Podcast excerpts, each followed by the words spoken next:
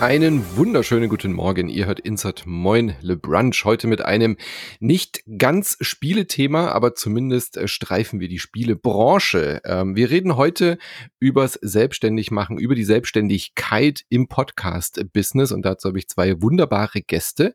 Äh, ihr kennt beide schon hier auch von Insert Moin. Ihr kennt sie natürlich auch von ihren eigenen Podcasts. Ich begrüße aus Hamburg sowohl André, schönen guten Morgen. Moin, moin. Du warst äh, schon ein paar Mal zu Gast tatsächlich. Ich habe gerade mal geguckt. Äh, du hast mit Anne zum Beispiel. Du bist ja auch so ein Filmbuff wie die Anne. Ihr trefft euch ja wahrscheinlich auch ständig in diesem wunderschönen Kino da in Hamburg. Und äh, ihr habt zuletzt über den Uncharted-Film zum Beispiel bei uns gesprochen. In der 3000er-Folge haben wir dich gehört. Aber auch Daniel Raumer, unser lieber Ex-Kollege, hat ganz oft mit dir schon auch über Spielethemen gesprochen. Schön, dass du wieder da bist. Ja, danke für die Einladung, freue mich. Und ja, genau, letzte Mal war Uncharted mit Anne. Ja, da haben wir die Pressevorführung frisch gesehen gehabt und mussten uns sofort austauschen. Und die zweite Pappnase kennt ihr auch. Wunderschönen guten Morgen. Dom Schott, äh, ein Urgestein hier bei uns bei Insert Moin. Schön, dass du wieder dabei bist. Ach, hallo, jetzt hast du mir den Gag weggenommen. Ich wollte eigentlich sagen, hallo, äh, mein Name ist Dom Schott, ich bin zum ersten Mal hier. Und ich fand den so lustig für mich selbst, ich konnte jetzt nicht anders, ihn trotzdem zu sagen. Ach Mann. naja, hallo, ich freue mich ganz doll. So, wir sind ja drei Podcaster, ja. Vielleicht äh, kurz zur Einordnung. Äh, Dom, du hast dich ja auch frisch ja, oder relativ frisch äh, in die Selbstständigkeit äh, gewagt. Ähm, du hast ja früher, ähm, naja, 2000, also, 2017, also in meinem, in meinem Leben ist das schon, also eine Ewig, Ewigkeit. Ja. Bis, bis fünf Jahre ist man Startup. Okay, das wusste ich nicht. Okay, dann knackfrisch. genau, aber du bist früher auch mal bei ähm, GamePro und solchen Sachen, mhm. hast dich da mal dann eben auch in, ins Podcasten gestürzt, äh, genauso wie ich. Ich komme ja auch aus der, äh, eher aus der Agenturwelt, habe dann den Podcast ja angefangen und bin seit einigen Jahren auch selbstständig mit dem Podcasten. Und André, ähm, deswegen heute der Grund für diesen Podcast. Äh, bei dir habe ich jetzt die Meldung gelesen auf unserer, äh, bei unserer lieben Kollegin Petra, Gameswirtschaft schreibt, Astragon Entertainment engagiert André Hecker, einen echten Profi der Branche und dann war auf einmal die Ansage, du hast deine Selbstständigkeit beendet. Du hast dich nämlich mit deinem Podcast-Projekt oder mit dem Netzwerk Podriders ja vor einigen Jahren, da magst du uns gleich vielleicht noch mal ein bisschen die Herleitung erzählen, auch äh, selbstständig gemacht. Das Podcast-Netzwerk mhm. gibt's weiterhin, aber du hast für dich entschieden, jetzt wieder in die PR zurückzuwechseln. Du hast ja da auch eine lange Karriere schon. Du warst früher bei Agenturen, hast dann auch als PR-Manager bei Square Enix gearbeitet, bei InnoGames. Habe ich was vergessen? Ja, dazwischen da kurz noch Google, aber das war Google, ja kein PR, aber genau. auch jetzt kein Gaming, aber da auch noch kleiner Zwischenstopp. Ja, reich einige Stationen, ja. Genau. Und genau darum soll es heute gehen. Äh, selbstständig machen. Ähm, und ich, ich fände es halt super spannend, heute mit euch beiden darüber zu reden. Was hat uns motiviert, selbstständig zu werden? Was hat, was sind da die großen Vorteile? Was sind aber auch die Nachteile, die ja vielleicht bei dir jetzt auch dazu geführt haben, doch wieder aus der Selbstständigkeit zurückzugehen in den, äh, an, ins Angestelltenverhältnis. Genau. Ähm, vielleicht lass uns doch ein bisschen mit deiner äh, Entscheidung anfangen, die dich dazu bewogen hat, überhaupt selbstständig zu machen. Vielleicht magst du uns auch noch mal ein bisschen Podriders vorstellen und was so die Ideen dahinter waren, die zu deiner Selbstständigkeit geführt haben. Mhm, klar, gerne. Ähm, also das mit dem Podcast bis, das ist tatsächlich wirklich eigentlich aus einem Zufall entstanden irgendwie. Also finde Podcasts ja auch schon ewig spannend und, und äh, ja, wann hat es denn angefangen, so in Deutschland so richtig, so vielleicht so 2016, 17 irgendwie, das ist Thema dann äh, natürlich lange nachdem ihr schon längst etabliert war, aber bevor es dann in, in, in, ins Mass als Massenmedium auch dann anerkannt wurde, ähm, ja, selber da auch schon dann irgendwie ausprobiert früh mit so Hobbyprojekten und mal reingeschnuppert und das ist ja dann doch recht, recht äh, stabil bei mir immer so nebenbei geblieben. Aber es war nie irgendwie die Idee jetzt, ich mache damit irgendwas Großes, sondern es war einfach Spaß an der Freude ähm, mit kleinen Hobbyprojekten, so verschiedenen Themen, ob es Popkultur war oder so Horror und keine Ahnung, alles, was man eben so mag. Aber das ist dann eben über die Jahre so, ich glaube, ja, das sagt ja so 2016, 17 zum ersten Mal so angefangen, was eigenes da auf die Beine zu stellen, ist es halt mitgewachsen und bis halt zu dem Punkt dahin, dass da plötzlich doch irgendwie mehr Menschen auch zugehört haben, als man am Anfang dachte. Da von, von, von diesem, von dieser Situation können sicherlich alle Podcaster irgendwie äh, in diesem Feld mhm. hier ein bisschen von sprechen, so, dass man plötzlich denkt, hoch, wo kommen die Leute denn her? Und so ging es mir da eben auch. Und naja, ich war ja ganze Zeit trotzdem natürlich in festen Anstellungen und das heißt, lief immer nebenbei eben weiter her. Aber das ist eben so weit gewachsen, dass man, dass ich irgendwann sagte für mich so, boah, irgendwie ist das krass und irgendwie müsste man damit doch eigentlich auch mehr machen, so und mehr Zeit vor allem rein investieren, die ich nicht hatte natürlich, weil dann irgendwie die Woche dann auch nach 70 Stunden dann doch auch mal zu Ende ist, ähm, wenn man eben noch Hauptberuf und, und äh, so viele Projekte irgendwie noch nebenbei anschiebt. Und dann war es halt so, dass zum einen war dann der Punkt, wo ich gesagt habe, okay, sind jetzt sind hier so ein paar Projekte, also ein, zwei davon waren selber entstanden, aber ich war dann auch inzwischen dann in ein, zwei anderen mit drin, wo ich dann irgendwie nur ähm, reingerutscht bin, die es schon länger gab und die ich dann einfach so mit gejoint bin als, als Host oder auch als Produzent. Und dann kam mir dann so, ja, das waren das dann so 2020 dann so, ja, kurz vor, vor, vor Pandemiebeginn, sage ich mal, war das so, wo ich dann mit mehreren Podcastern und Podcasterinnen so in meinem Umfeld und auf Twitter, wie das halt so ist, wo man sich eben connectet, gesprochen habe und haben dann so die Initialzündung gehabt, so eigentlich müsste man sich irgendwie so, so vernetzen, so ein, wie so ein Dachverband, whatever, wie man das nennen möchte, irgendwas, um Synergien zu nutzen, um sich irgendwie gemeinsam darzustellen, vielleicht eben dann eben auch äh, dann äh, Hörerschaft auszutauschen untereinander und so weiter. Und so kam dann eben dieser, dieser Netzwerkgedanke erstmals in den, in den Sinn, den ich dann halt relativ schnell sehr spannend fand. Und ich meine, man kannte das natürlich schon aus anderen Bereichen, ob es jetzt Influencer-Netzwerke mhm. sind oder so, ne? Aber so als Podcast-Netzwerk gab es ja auch da eben auch schon, aber das fand ich ganz spannend. Und wir haben direkt gesagt, so ja, aber natürlich jetzt nicht irgendwie direkt hier einen auf Pro7 machen, sondern wir machen jetzt einfach in unserem Rahmen, gerade eben so diese mittelständischen Podcasts, sage ich mal, bis, bis kleineren, die jetzt mhm. nicht die Riesenzahlen haben, aber man merkt, okay, die haben Potenzial und da eben reinzugehen, zu sagen, die sammelt man und dann versucht man eben sich gegenseitig so ein bisschen zu pushen. So, das war eigentlich die Grundidee. Und so ist dann nach einigen Brainstormings dann eben mit anderen Podcast-Kolleginnen und Kollegen der Name so entstanden und dann ja eine Webseite und so weiter und äh, ja was da alles dann so folgte und dann ist es halt wirklich in den Monaten darauf ähm, immer konkreter geworden und immer ja sag ich mal fast schon professioneller geworden ja also professionalisiert ohne Ende und natürlich auch über die Jahre angefangen, natürlich mit, mit wie billigsten Podcast-Mitteln, ähm, auch da natürlich professionalisiert, was Hardware angeht und so weiter und so fort. Und mittlerweile steckte da so viel Energie, aber auch Geld und, und Zeit drin, dass ich dann an einem Punkt war, ähm, wo ich dann am Überlegen war. Das war die Zeit, wo ich bei InnoGames eben war und ähm, ja, war da in dem, in dem festen Job auch zu dem Zeitpunkt nicht ganz so happy, waren nicht alle, alle Weichen so gestellt, wie ich mir das irgendwie erhofft hatte oder so. Also ja, ist ja auch egal, woran es jetzt genau lag. Auf jeden Fall, mhm. weil ich war nicht, ich war nicht äh, so wirklich happy in dem Job. Und naja, und habe dann mir wirklich halt monatelang eigentlich, also es war jetzt keine Ad-Hoc-Entscheidung, ähm, bin dann doch eher der, der Zerdenker-Mensch ähm, und habe mir über Monate ausgemalt, überlegt, äh, ausgefeilt, mit Leuten gesprochen, ob, ob, ob das nicht was wäre, was man wirklich Vollzeit betreiben könnte. Mhm. Und es lief halt auch, wie gesagt, auch monetär dann nebenher schon sehr, sehr gut. Also wir haben dann sehr viel eben mit Ads gemacht und mit Partnern und Kooperationen. Und naja, für so eine neue Branche, das ist ja auch immer so ein wildes, so ein Wild, Wildwestfeld, was Marketing und so angeht. Man hat schon gemerkt, okay, kannte natürlich auch so ein bisschen natürlich die, die Marketingwelt aus meinem Hauptjob und wusste so ein bisschen, wie natürlich, wie man, wie man mit mit Partnern arbeitet, wie man Kooperationen eintütet und whatever. Und habe da schon gemerkt, so, okay, da kann man richtig frech sein. und da, da geht ja einiges. Und okay, das ist ja wirklich spannend. Und ja, habe dann gemerkt, okay, das ist ja monetär super interessant auch. Das wäre das wäre vielleicht wirklich was, was man machen könnte. Und habe dann eben tatsächlich, als dann bei, ähm, bei InnoGames 2021 es hieß, ähm, wir haben, ich hatte einen, ich hatte einen Zwei-Jahres-Vertrag und den wollten sie dann verlängern von ihrer Seite aus und mich dann festanstellen. Und ich habe dann nochmal zwei Monate darüber überlegt, mhm. weil die davor noch nicht gereicht haben. Und habe dann tatsächlich mir den Entschluss gefasst und gesagt, äh, nein, ich möchte das nicht verlängern von mir aus. Und habe dann den Schritt eben gewagt und gesagt, ich mache mich jetzt wirklich mit diesem Podcast-Geschäft äh, selbstständig. Das mhm. war so der, der Startpunkt dann, ja. Und es war deine erste Selbstständigkeit, oder? Das war meine allererste Selbstständigkeit, ja. ja. Mhm.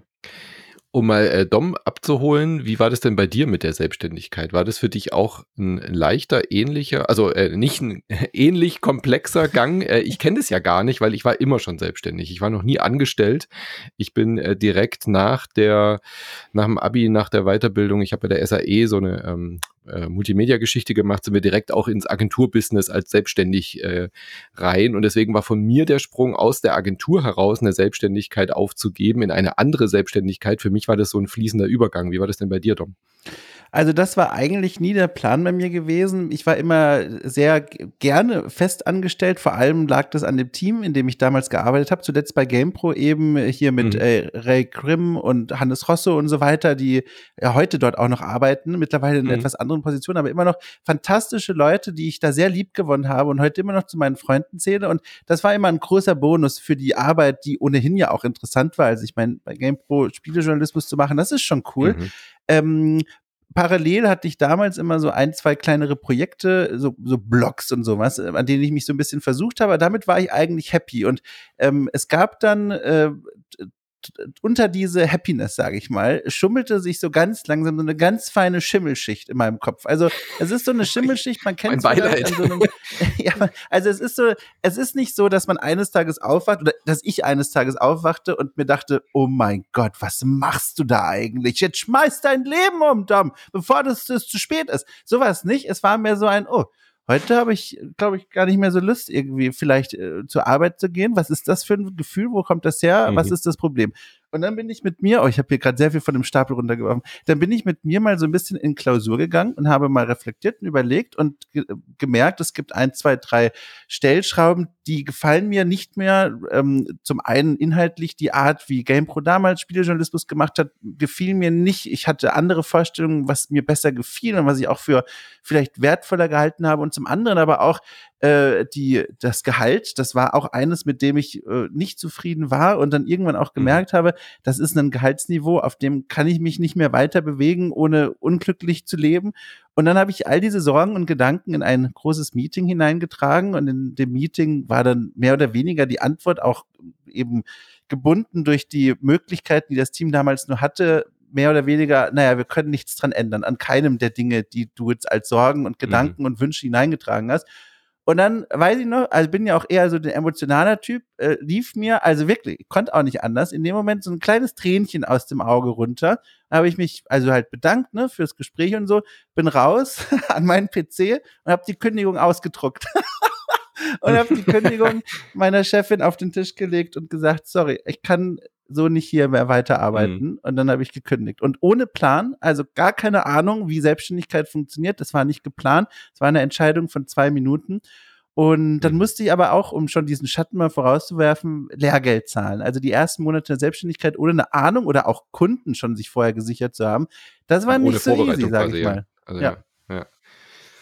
Ja, äh, ganz andere Art, äh, sich selbstständig zu machen, auf jeden Fall. Bei dir eine emotionale Geschichte. Aber André, du musst vielleicht verstehen, ich meine, du hast es in Gesprächen wahrscheinlich auch äh, schon oft gehört, in der Spielepresse äh, zu arbeiten, da ist die Selbstständigkeit vielleicht sogar oft verlockend, weil die Gehälter halt wirklich nicht gut sind.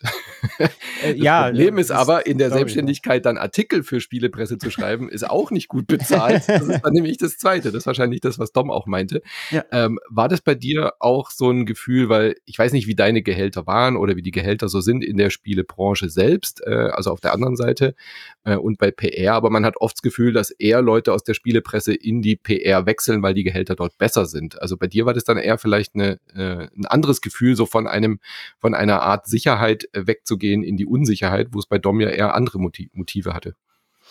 Ähm, ja, mit Sicherheit. Also äh, meine Gehälter waren eigentlich immer sehr solide bis sehr gut. Ähm, also Google klammer ich jetzt mal aus, das ist ein anderes Thema. die, die, die, Zahl, die zahlen natürlich ex exorbitant gut, aber das ist auch, man sagt ja mal sehr goldene Käfig gerne. Das ist tatsächlich, das trifft ganz gut. Mhm. Ähm, beziehungsweise haben ja auch solche äh, Erfahrungen, für die ich ja sehr dankbar bin, auf jeden Fall. Natürlich sehr privilegierte Position, aber trotzdem haben mir auch diese Erfahrung gezeigt, nämlich dass Geld halt am Ende nicht alles ist.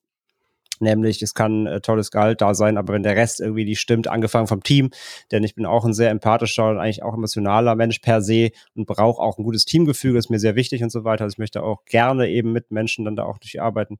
Und ja, da, da war zum Beispiel, da waren, äh, da waren die Dinge drumherum nicht so rosig, sage ich mal, oder so angenehm, dass man da auch jeden Tag sagt, ich gehe so gerne ins Büro und keine Ahnung. Also, ne, nur weil, nur weil alles außen Gold ist, ist innen nicht alles äh, eben auch am Glänzen.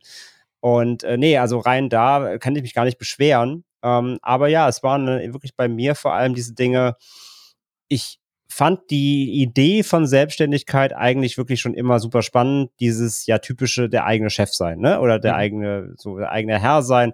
Es gibt keinen, der irgendwie einen äh, stündlich irgendwo hinzitieren kann und einem irgendwie sagt, was er jetzt zu tun hat, sondern man muss es irgendwie alles selber regeln für sich nach bestem Wissen und Gehwissen, kann auch seine eigenen Ziele irgendwie verfolgen. Und das fand ich immer schon mega spannend. Und das war so, glaube ich, einer mit einer der Hauptpunkte einfach, wo ich gesagt habe, dass äh, das Konzept davon kann ich mir auf jeden Fall sehr gut irgendwie vorstellen, weil man einfach auch seine eigenen ähm, Ambitionen da irgendwie anders auslegen kann. Man muss natürlich nicht für einen Arbeitgeber arbeiten und deren Projekte vorantreiben, sondern ähm, natürlich voll, vollkommene Freiheit, seine, sich selbst irgendwie zu verwirklichen auch. Das war so ein großer Punkt.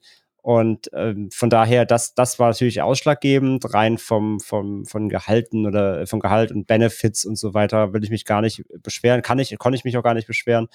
Ähm, hab aber eben natürlich auch schon in dieser, wie gesagt, Phase, wo ich, also ich habe ja fast ein Jahr parallel gefahren, ne, wo ich schon mhm. quasi das das Podcast-Business schon so ausgebaut hat, dass es eigentlich schon wie Vollzeit lief, aber nebenher immer noch Inno-Games gehabt. Also das war auch eine sehr schlechte Zeit für meine Work-Life-Balance, muss ich sagen.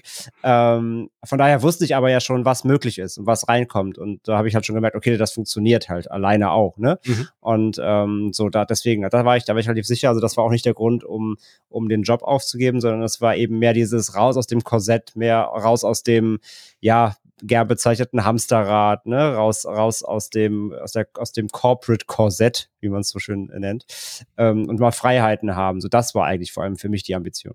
Hm. Es klingt ja nach einem Perfect Storm, was du da beschrieben hast. Also du, du bringst PR-Erfahrung mit. Du bist schon länger im Podcast-Bereich tätig. Das heißt, du hast sowohl die Producer als auch die Host-Seite kennengelernt. Du hast ja nicht irgendwie komplett von vorne anfangen müssen. Äh, kanntest den Markt und so weiter. Und äh, dann hast du ja auch schon gesagt, zu der Zeit ging es gerade so richtig los. Also wir hatten ja damals, ich habe es schon ein paar Mal erwähnt, mit äh, Robin zum Beispiel damals ähm, ja auch schon mal so eine Idee gehabt, so, so ein Vermarktungsnetzwerk aufzubauen, hatten uns dann auch mit einer Berliner Agentur auch schon mal getroffen, die dann auch die Idee hatten, quasi so äh, Werbesachen in Podcast zu vermarkten. Wir waren aber viel zu früh dran zu der Zeit. Ja, das war noch vor, vor den ganzen äh, Podcasts wie The Daily oder eben auch ähm, Serial und so weiter. Also es war mhm. noch lang mhm. davor.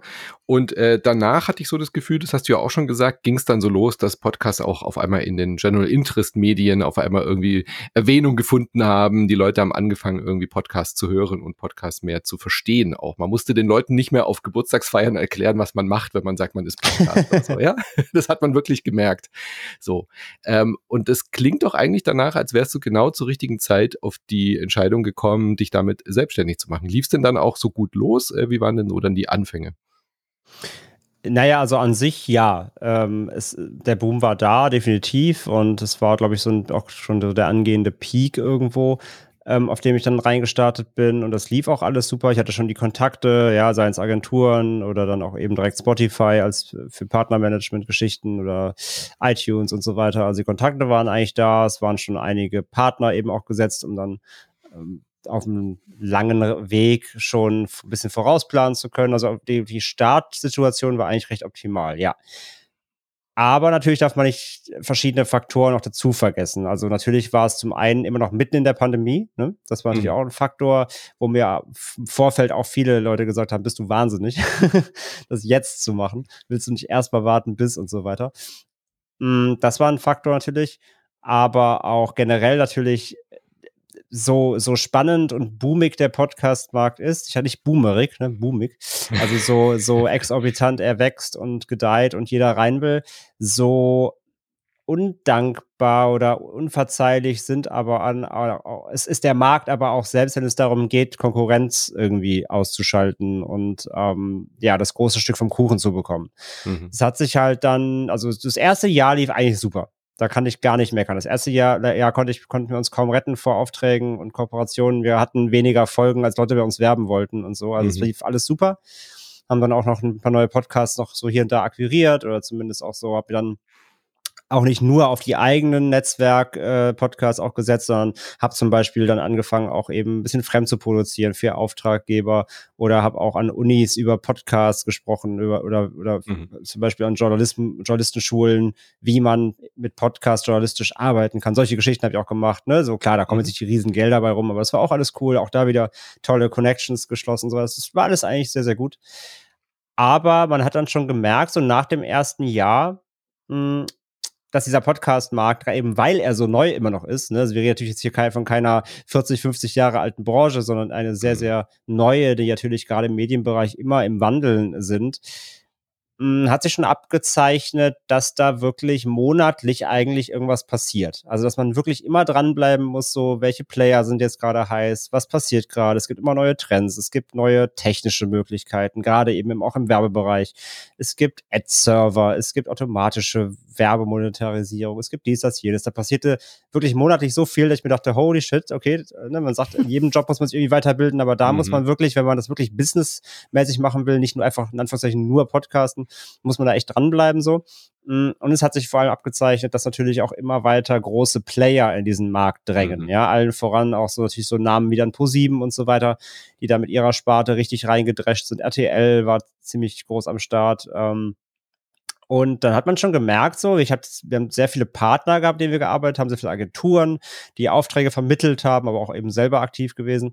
Aber man hat schon gemerkt, so, dass so nach und nach dann kamen dann schon so Ansagen dann immer von den Partnern, ja, sorry, ähm, wir kriegen gerade nichts mehr, sieht schlecht aus, ne? wir werden mhm. gerade so ein bisschen verdrängt, äh, dass dann eben sich abgezeichnet hat, dass die Großen sich natürlich mit mehr Möglichkeiten, mehr, ähm, mehr Manpower oder mehr Mitarbeiterpower, ähm, da, da oder auch mehr, überhaupt mehr, mehr, mehr, mehr Möglichkeiten, mehr Connections, ja, mehr schon im Entertainment-Bereich gerade groß aufgestellte Player, da eben viel Butter vom Brot nehmen konnten. Und ähm, plötzlich, ja, von einem oder anderen Monat war es plötzlich so, ja, nee, zum ersten Mal in diesem Monat keinerlei Aufträge und nichts, weil gerade mhm. ähm, die Prios bei den Auftraggebern umgeschoben wurden, beziehungsweise sie sich halt eben exklusiv für einen größeren Player entschieden haben, jetzt nur noch da werben, wenn du nicht in deren, ihrem Netzwerk bist, bist du raus oder so. Ne? Mhm. Ne?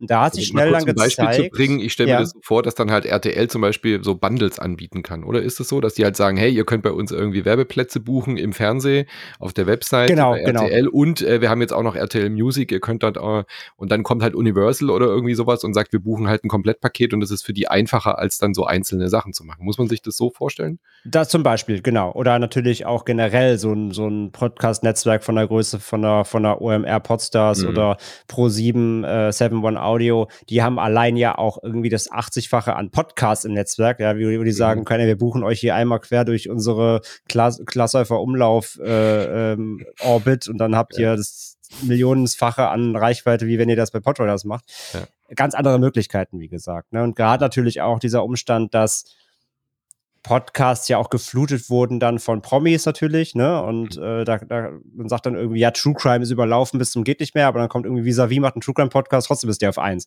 Also mhm. dieses, wenn man schon äh, quasi ein Gesicht hat oder einen Namen hat und dann Podcast macht, ist man ja quasi natürlich auch schon viel besser da, stehend als jemand, der mit als No-Name einfach einen Podcast jetzt im Jahr 2023 startet, der wird nirgendwo gesehen. Mhm. Du brauchst halt sofort irgendwie den, den Hook, du brauchst die, du brauchst das Geld, das Marketing, um direkt irgendwie ähm, dir eine Sichtbarkeit irgendwie zu verschaffen. Und das waren alles so kleine Faktoren, die da so jeden Monat dazu kamen irgendwie. Man hat schon halt gemerkt, okay, krass, das ist wirklich hartes Pflaster, sage ich mal. Und das ist natürlich in anderen Bereichen nicht, nicht anders, so YouTube und Co. auch, aber gerade wie gesagt, die, weil dieser Markt immer noch so neu ist und so Wild West ist und wie gesagt, Preise wurden da hin und her und ich war von Partner zu Partner völlig unterschiedlich, man konnte sich auf nichts verlassen. Und das hat sich dann über die nächsten Monate dann darauf immer wieder ähm, ja, uns für Hürden gestellt, die die Jahre davor, wo es schon alles eben monetär irgendwie lief, überhaupt nicht abgezeichnet hat. Also es waren dann mhm. einfach neue Tatsachen, von denen man gestellt wurde, damit musste man irgendwie umgehen, was sich halt als relativ schwierig herausgestellt hat. Dom, ich bin so froh, dass wir nicht werbefinanziert sind.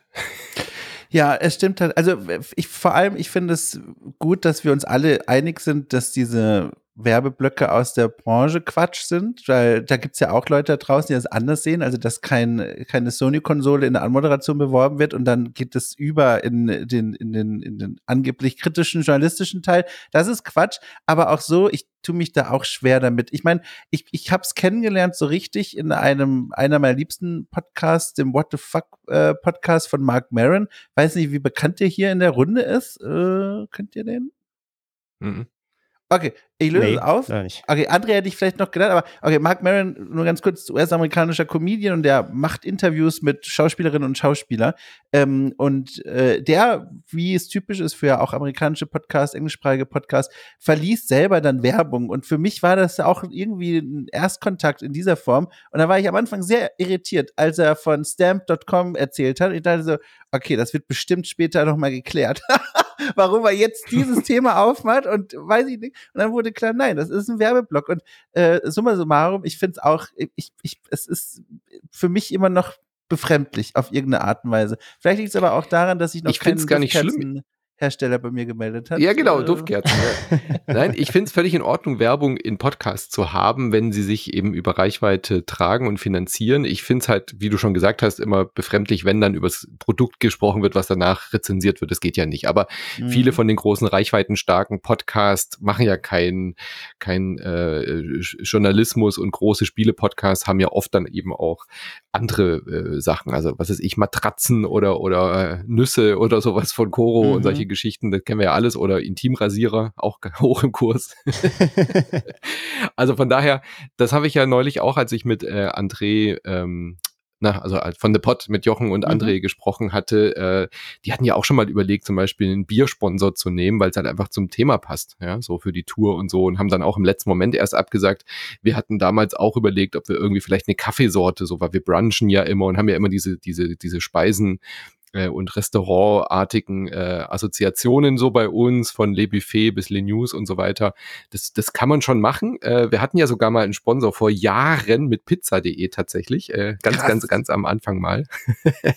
das war eine ganz kurze Nummer. Aber wir haben uns dann da auch dafür entschlossen, weil dann ja eben sowas wie Patreon und äh, später dann auch Steady mhm. kam, dass das unser Weg sein wird. Ähm, André, war das vielleicht noch eine Überlegung für euch, auch auf Crowdfunding zu wechseln? Das hätte ja vielleicht auch ein, ein Weg sein können. Also weg, wenn du jetzt schlechte Erfahrungen gemacht hast, was die Bookings und sowas angeht, dann hin auch über, über Crowdfunding-Geschichten, was ja sicherlich auch nicht einfach ist, heutzutage damit noch zu starten, aber es wäre ja auch noch eine Alternative gewesen. Haben wir. Mhm. Hat nicht funktioniert. also es, äh, zwei Projekte haben das. Also es war so, wir wollten das nicht aufs, wir haben das einmal probiert, aufs ganze Netzwerk das anzuwenden. Es hat nicht funktioniert, mhm. weil aber auch die Podcast-Plattform, äh, die die die äh, Crowdfunding-Plattform das so nicht richtig anbieten, dass man dann so die Netzwerkgedanken reintragen mhm. kann, weil da musst du die Pakete halt trotzdem auf jeden Podcast anwenden. Du kannst aber nur einen abonnieren und das alles, das war alles nicht nicht zielführend. Ich habe da auch mit äh, äh, sowohl Steady als auch Patreon gesprochen, die beide irgendwie am Ende des Lateins waren. Also sie konnten mhm. uns nicht richtig was anbieten, was es zufriedenstellend löst. Deswegen haben wir es dann äh, so gemacht, dass wir gesagt haben, jeder Podcast, der möchte, kann das halt von sich aus machen, quasi natürlich. Und äh, promoten das über das Netzwerk quasi. Es hat aber tatsächlich eben nur so ja, okay funktioniert. Ja. Niedrige, dreistellige Bereiche, nichts, wovon man leben kann. Vor allem, wenn man halt davon jetzt nicht nur eine Person, sondern ein Team äh, füttert quasi ja. auch noch. Und ähm, nee, gibt halt die Die Hard Leute, die sind auch da, das ist auch cool, aber da sind jetzt keine Zahlen bei rumgekommen, die irgendwie in einer, in einer Form existenzerhaltend sein könnten. Ja. Ja, kann ich mir gut vorstellen. Also gerade dieser Netzwerkgedanke, der trägt sich dann halt ins Crowdfunding nicht rein. Das habe ich auch schon ein paar Mal überlegt gehabt. Also äh, auch schon so, so kleinere Gedanken, was ist ich, unsere, unser Brettspielformat zum Beispiel auszugliedern und so. Aber wie geht man dann damit um? Dann ist es ja quasi aus dieser Patreon-Geschichte raus. Dann müsstest du wieder was eigenes machen. Und wenn man Kollegen und Kolleginnen anschaut, die sowas ja probiert haben, was ist ich, funktioniert ja stellenweise, wenn man eben aus einem erfolgreichen großen Projekt kommt, wie was weiß ich, der Buchpodcast zum Beispiel von Jochen, der sich dann ja auch wieder querfinanziert, äh, nicht querfinanziert, sondern eigenständig versucht zu finanzieren. Aber das sind ja dann ganz andere Größennummern. Und das wäre ja bei euch mit wie viel 15 Projekten, die unter einem Dach sind, gell? So ja, knapp, äh, ja, 14 aktuell. Ja. Das wäre natürlich super. Also ich habe auch ganz viele E-Mails schon bekommen. Ich weiß nicht, äh, Dom, ob du das auch schon mal gekriegt hast, äh, so Vorschläge aus der Community, die gesagt haben, hey, ich unterstütze Day Forever, okay, cool, mhm. The Pod, Insert Moin. Ähm, mein Budget ist irgendwann am Ende. Wäre es nicht eine coole Idee, so ein Netflix für Podcasts zu haben, ja, dass man die mhm. ganzen deutschen Spiele-Podcasts irgendwie hat. Äh, natürlich wäre das schön, aber wie soll das funktionieren? Wie funktioniert mhm. dann die Verteilung? Also das müsste ja tatsächlich dann irgendwie von äh, Patreon oder Steady angeboten werden, dass man so ein Pauschalangebot hat und dann, äh, je nachdem, was du hörst, dann sind wir wieder bei Flatter. Ja, ja. ja genau. Also wir, an wir, älteren Modellen. Fun. Fact, wir haben das echt probiert. Also wir haben wie, so ein bisschen die Idee hatte ich auch mal. Ich habe da auch zum Beispiel hier mit äh, dem Kollegen Bene von Games Podcast, mhm. also Games Insider gesprochen und so zu solchen Themen. Äh, wie gesagt, wir haben das ausprobiert, aber du kannst dann wirklich halt akt so aktuell nach Stand jetzt eben das nur mit Paketen lösen, wo du dann sagst, ich unterstütze quasi alle Podcasts mit einem höheren Beitrag und den musst du dann halt umverteilen. Aber das mhm. Problem ist auch einfach, den Leuten das Verständnis dafür zu geben, wie das funktioniert. Also die, die verstehen das nicht. Ja. Die, die, die verstehen nicht, was dahinter hängt, wer davon profitiert. Das ist so undurchsichtig und deswegen, so wie es aktuell halt äh, diese, diese Anbieter anbieten, funktioniert es in dem Sinne nicht. Man müsste, das war auch einmal eine Überlegung bei uns, man müsste eigentlich was eigenes aufsetzen, ein eigenes mhm. Backend mhm. dafür, aber was dann da alles mit dran hängt, mit Zahlungen und nee, da mhm. wollte ich gar nicht ja. mehr erst mit anfangen, mit, mit, zu beschäftigen. Ja, da müsste man ordentlich investieren, definitiv. Ja. Ohne Erfolgsversprechen natürlich auch. Das kommt ja dann auch. Auch das noch, genau. Ja, ja, genau. Es ist halt ein absolut unsicherer Invest, ja. ja. Dom, inzwischen bist du ja mit deinem Okay Cool Podcast ganz gut angekommen, aber du hast schon gesagt, du hast Lehrgeld zahlen müssen. Du bist ja auch nicht direkt mit Podcasten in die Selbstständigkeit äh, gestiegen, sondern als Freelancer, wenn ich mich richtig erinnere. Gell? Du hast auch Artikel geschrieben und hast dann auch äh, viele Sachen ausprobiert und gemacht. Genau, richtig. Also äh, mache ich im Grunde auch heute noch, aber nur noch zu einem mhm. verschwindend geringen Teil. Ein Großteil, äh, genau, dreht sich um Podcasts. Was war denn das Lehrgeld, was du meintest? Also du hast gesagt, du hast relativ äh, emotional überschwänglich gekündigt und hast gesagt, dann probiere ich es halt selbstständig. Aber was, äh, was waren denn dann so die Stolpersteine? überschwänglich, muss ich noch kurz korrigieren, das klingt mir zu positiv. Also es war, es war eine, also unüberlegt ist vielleicht das richtige Wort. Unüberlegt aus dem Bauch heraus, aber wie gesagt, gedrungen aus der Situation heraus. Und es war für mich dann erstmal, fühlte sich nach einer richtigen Entscheidung an. Und das Problem, und deswegen rate ich, das natürlich allen anderen anders zu machen, dass ich erstmal keine Ahnung hatte, erstmal die ganzen steuerrechtlichen Dinge, das war eine ganz eigene Geschichte, das erstmal kennenzulernen und so, aber dann zum anderen natürlich auch, was mache ich denn jetzt eigentlich? Also, äh, wie funktioniert ein Pitch? Also, wie sieht ein Pitch aus? Wie mache ich das? Ich musste das ja niemals machen vorher. Also, wie verkaufe ich Ideen in E-Mail-Form an irgendwelche Redaktionen und wie finde ich heraus, wie viel Geld ich dafür bekommen kann? Und dann folgte mhm. eine lange Zeit, also weit über eineinhalb Jahre, in denen ich wahnsinnig viel gearbeitet habe zu Honoraren, die, also eigentlich sollte man sich schämen und den Leuten das um die Ohren hauen. Und ich wusste es aber nicht besser. Und das ist das Problem mhm. gewesen. Es gab niemanden, der mir gesagt hat, aber ich habe auch nicht gefragt, weil woher soll ich es wissen, dass das was ist, was man mal nachfragen sollte, dass das vielleicht problematisch ist. Ich hatte keinen Vergleich. Ähm, ich hatte viel zu niedrige Honorare und das alleine mit Artikeln zu schaffen jeden Monat, die Miete, mhm. die ganzen Versicherungen, die ich plötzlich selber tragen muss, die ganzen anderen Kosten, dann natürlich auch einfach zu leben, essen und so weiter das war so viel Arbeit und ich habe mich da in den ersten Monaten also so kaputt gearbeitet und es eigentlich nur eine, also ein Grund, warum ich das überhaupt richtig durchhalten konnte, war, dass, äh, und das ist also dann auch ein Beispiel von vielen, warum das ein sehr privilegierter Weg in die Selbstständigkeit hinein dann doch war, nämlich vor, also einige Monate bevor ich gekündigt habe, ist mein Vater verstorben und der hat ein kleines Erbe hinterlassen. Nichts Großes, aber ein kleines Erbe. Und auf Basis dieses Erbes hatte ich so ein ganz wenig Notpuffer, den ich nutzen konnte, um nicht direkt um mein Haus und Dach zu fürchten, wenn ich am Ende des Monats Minus gemacht habe.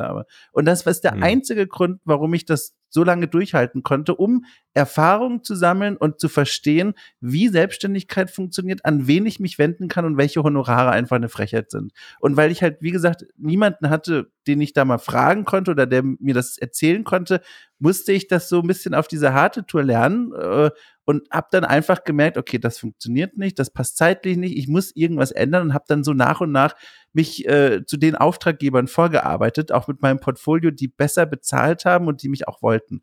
Aber das war, das war am Anfang nicht leicht, sage ich euch. Ja, also das ist, glaube ich, auch ein ganz wichtiger Punkt. Immer fragen. Also Natürlich. Also Leute, die das schon mal gemacht haben, fragen. Das habe ich auch ganz oft, ähm, also Ja. mache ich auch gerne, weißt wenn mich Leute dann fragen, wie hast du das gemacht mit Patreon und so und so. Ähm, das ist so wichtig, weil nirgends kriegst du sonst eine ehrliche Antwort, so, ja, was, was dann Mhm. wirklich Gehälter sind. Und das sind wirklich keine guten Gehälter. Also du nennst es jetzt privilegiert, aber es war eigentlich eher Glück im Unglück, dass du ähm, ne- Rücklagen hattest, die du dann Mhm. leider ja irgendwie dafür verwenden musstest, was ja eigentlich nicht der Sinn der Sache ist. Also Mhm. das war ja eher äh, glücklich, dass du damit dich quasi jetzt nicht in die in die ja Armut gearbeitet hast, was ja eigentlich total absurd ist, dass Ja. man das überhaupt kann, so ja, dass Ja. man so wenig bezahlt bekommt und eben diese Selbstständigkeit birgt ja auch Gefahren. André, das hast du vielleicht auch erfahren, weil man weiß, das ist immer die größte Hürde, finde ich immer, dass man nicht genau weiß, wie viel Geld man wirklich hat, weil man ja dann irgendwie halt anders versteuern muss und äh, äh, quasi auch die Sachen mit Mehrwertsteuerbetrag bekommt und so weiter, was ja dann wieder abgezogen wird und so. Während man, Mhm. wenn man ein Angestelltenverhältnis hat, kriegt man halt Geld und das da kann man ausgeben, weil man kriegt halt netto. So. Mhm. ähm, und dass wir als Selbstständige kriegen ja immer alles und müssen es dann auch wieder abführen und solche Geschichten. Das äh, birgt ja oft Gefahren. Also äh, wie bist du damit umgegangen, Andreas? Hast du dich da lange drauf vorbereitet oder bist du auch so ein bisschen reingestürzt? Nee, das hab, da habe ich mich schon ganz gut vorbereitet. Wie gesagt, ich bin dann, da kommt dann vielleicht doch so meine ganze PR, Projektmanagement-Denke zum Vorschein. Ich habe mich da schon wirklich auch im weit im Vorfeld dann als zum ersten Mal der Gedanke eigentlich schon aufkam. Ich bin dann auch jemand, ich, ich muss dann so overcompensaten. Ich habe dann, ich wusste auch gar nicht, ob ich es machen will, aber habe mich schon informiert und habe mich dann da wirklich, ich, ich hatte, ich habe mir, ein ich habe mir ein, äh, quasi so ein, so ein, ähm, so, ja, was war denn das? So ein Gründerberater nach Hause Mhm. geholt, der mich einmal durchberaten hat. Ich habe mir unzählige How-to-Selbstständigkeit-Videos auf YouTube und Artikel äh, angeguckt. Ähm, so, und das, also ich war schon ein bisschen vorbereitet, aber natürlich bist du nicht darauf vorbereitet, wenn das, wenn das Leben zuschlägt. Hm. Von daher, äh, jegliches Lesen war okay, aber es war halt nur Theorie. Und die Praxis war natürlich dann trotzdem irgendwo kaltes Wasser. Aber ja, also ich kann mich erinnern, ich habe, glaube ich, auch sogar mal, ich weiß gar nicht, habe ich euch beide nicht auch noch mal irgendwas gefragt? Also ich habe auf jeden Ja. Fall jeden, der ich kannte wegen Selbstständigkeit, habe ich safe mal angeschrieben und irgendwas gefragt. Ähm, aber ansonsten war einfach Learning by Doing und es hat eigentlich ganz okay funktioniert, weil ich dann doch, was das angeht, so Buchhaltung und so, zum Glück recht strategisch dann doch bin, wenn ich es mal mache, mich, mich dazu durchreiße, mich hinzusetzen, meinen Papierkram zu machen. Nee, klar, aber überhaupt mal zu, zu lernen, natürlich, äh, ähm, mit, mit Buchhaltung, was muss wo wie hin und Steuernummer und hier und das und alles. Also ich habe mir auch einen Steuerberater sofort geholt, weil ich mir dachte, egal was das kostet, Ja. wenn es mich vom Knast bewahrt, ist es gut. Ja. Ähm, von daher, das war, das war erstes To-Do, weil es auch schwer war, in Hamburg einen Steuerberater zu finden während der Pandemie, kann ich auch schon mal sagen. ähm, hat, mich haben, glaube ich, 69 abgelehnt, bis ich einen gefunden What? habe oder so. 69, Ja. Min, min, min, Krass. mindestens. Äh, das war völlig absurd. Ähm, und ja, aber das, das ging dann alles irgendwo, aber ja, es waren tausend Stellschrauben, da fällt hier noch was ein und hier. Mhm. Und ja, ich habe auch nach, glaube ich, sechs Monaten dann voller Selbstständigkeit kam irgendein Hinweis vom Steuerberater oder Steuerberaterin, die ich hatte, und war so, ah fuck, das habe ich gerade sechs Monate falsch gemacht. Also Mhm. alle Rechnungen davor und, und Gutschriften nochmal überarbeiten, alle neu ausstellen. Also das habe ich, die harte Schule habe ich da auch schon durchgemacht, aber es ging schon alles eigentlich ganz gut so und ich habe versucht, es nicht schleifen zu lassen, so auch meine ganzen Papierkram, dass es immer halbwegs aktuell ist, dass man da gar nicht erst in die Bredouille kommt. Aber klar, man muss natürlich schon auch, äh, wie du sagst, halt lernen so, ne, das was auf dem Konto dann reinkommt über die Zeit, so das sieht dann immer super viel aus und denkst so, ah Moment, Mhm. zieh davon mal die Hälfte ab, dann bist du, bist du halbwegs sicher.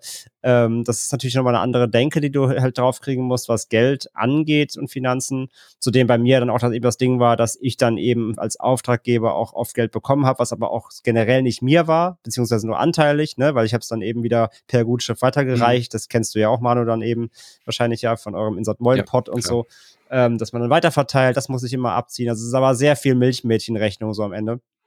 Ähm, aber so das reine, reine, ja, Learning, so was da alles dazugehört, das ging relativ gut für mich letztendlich so. Das muss ich doch schon sagen. Das, das war Mhm. okay.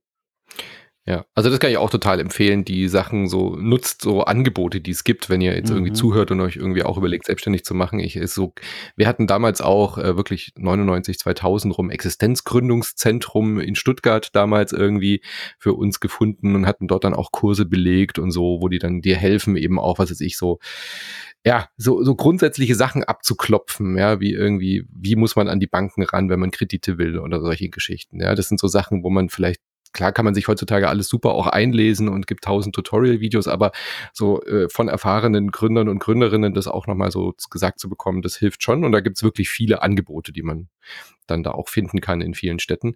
Und mein äh, Pro-Tipp ist auch Steuerberater in ja sofort von Anfang an. Das ist einfach, also das ist so viel Lebenszeit, die man da vergeudet. Natürlich kann man die Steuer selber machen, aber warum sollte man? Klar kostet es Geld, aber man kriegt dafür meiner Erfahrung nach auch mehr raus, als wenn man es selber macht. Ja. Ja.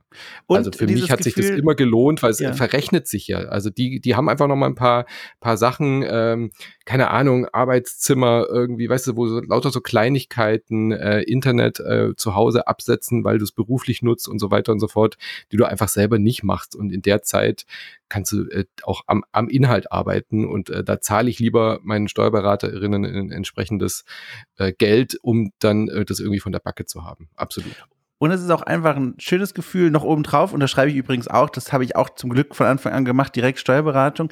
Ähm, es ist noch ein schönes Gefühl, wenn man schon eh sehr viel alleine machen muss in der Selbstständigkeit und eigenverantwortlich ist, zumindest bei diesem Schritt, mit jemandem zusammenzuarbeiten, bei dem man weiß, aber der man weiß, mhm. die wissen das besser als ich. Also ich gebe das denen jetzt hin und die, die kriegen das hin. Die sind cool. Und das ist so eine, ein Sicherheitsanker, den ich sehr genieße. Also mein mhm. Steuerberatungsbüro äh, besteht auch rein aus Frauen. Das war ein Zufall, aber hat einen sehr schönen Effekt. Das hat so eine, matriarchale Ausstrahlung irgendwie dort. Und wenn die mich anrufen, es ist immer so beruhigend, die dann am Telefon zu haben. Es ist, ich genieße das sehr. Ich bin so froh. Sehr schön. Dom, du hast äh, gesagt, du hast viel gelernt in der Zeit. Was waren noch so äh, Tipps und Tricks, wo du jetzt sagst, das hätte ich gleich von Anfang an besser machen sollen? Also Steuerberaterin haben wir schon gehört. Also wahrscheinlich das, was ich dann alles nicht gemacht habe. Also wie ihr schon gesagt habt, in Gespräche zu gehen mit Kolleginnen und Kollegen und herauszufinden, wie viel sollte Arbeit denn eigentlich wert sein? Alles klar, das zahlt niemand. Mhm. Und wie viel kann ich denn verhandeln, dass ich dem zumindest nahe komme? Das machen wenigstens einige. Und das war auch eine Lektion, die ich da lernen musste. Und dazu noch natürlich der Klassiker, darauf zu achten, wie sich so der Tag gestaltet, wie viel Prozent sind Arbeit, wie viel Prozent sind Freizeit, die 0,0 mit Arbeit zu tun haben äh, und wie fühlt sich das an? Und da das richtige Gewicht zu finden, den richtigen Ausgleich, das hat auch lange gedauert. Also ich hatte in der Festanstellung, hatte ich monatelang, ich glaube sogar über ein Jahr war das, so diesen Rhythmus von alles klar, ihr arbeitet jetzt in einem neun bis zehn Stunden Job, auf dem Papier natürlich acht, und gehe nach Hause und dann esse ich zu Abend und dann arbeite ich an meinem Blog weiter. Das war damals noch Arctio Games, so ein Ding über Archäologie und Videospiele und habe dann noch so bis 0 Uhr Artikel geschrieben äh, und habe dann gedacht, so alles klar und morgen stehe ich eine Stunde früher auf, um noch diesen einen Artikel da fertig zu machen und dann gehe ich zur Arbeit und das war natürlich Quatsch. Und sowas habe ich damals aber nicht gewusst. Das mhm. war, habe ich dann erst gemerkt, als es fast schon zu spät war. Ähm, auch das sind Learnings, dass man sich selbst einfach nicht überschätzt. Also das ist, äh, das muss man auch manchmal, also ich will nicht sagen, das muss man mal erlebt haben, aber man muss es zumindest mal gehört haben, dass dieses Risiko besteht, da hinein zu navigieren. Ja, voll. Ich habe auch bis jetzt, ja. glaube ich, noch niemanden getroffen, der sich selbstständig gemacht hat, der nicht irgendwie an der Grenze auch schon fast ja. war, äh, Richtung Burnout und so. Ich habe es ja auch schon erwähnt, ich war wirklich kurz davor, habe auf die mhm. Signale viel zu spät geachtet. Lag aber auch wie bei mir daran, wie bei dir, André, dass ich es lang parallel gemacht habe. Also während ich eben mit der einen mhm. Selbstständigkeit in der Agentur schon mehr als acht Stunden am Tag gearbeitet habe, äh, abends noch Verpflichtungen hatte, dann eben noch täglich zu podcasten. Es war halt einfach von vornherein zum Scheitern verurteilt eigentlich für meine, für meine Mental Health war das nicht gesund, aber ich wollte das unbedingt, dass dieses Insert Moin Projekt irgendwie startet und ich war so so euphorisch, diesen Podcast zu machen. Dom, du kannst, du kennst dieses Gefühl, ja, wenn man dann so ja. äh, herzverliebt und schockverliebt in so ein Projekt ist, dass man sich dann halt auch verausgabt, noch dazu junge Familie und so.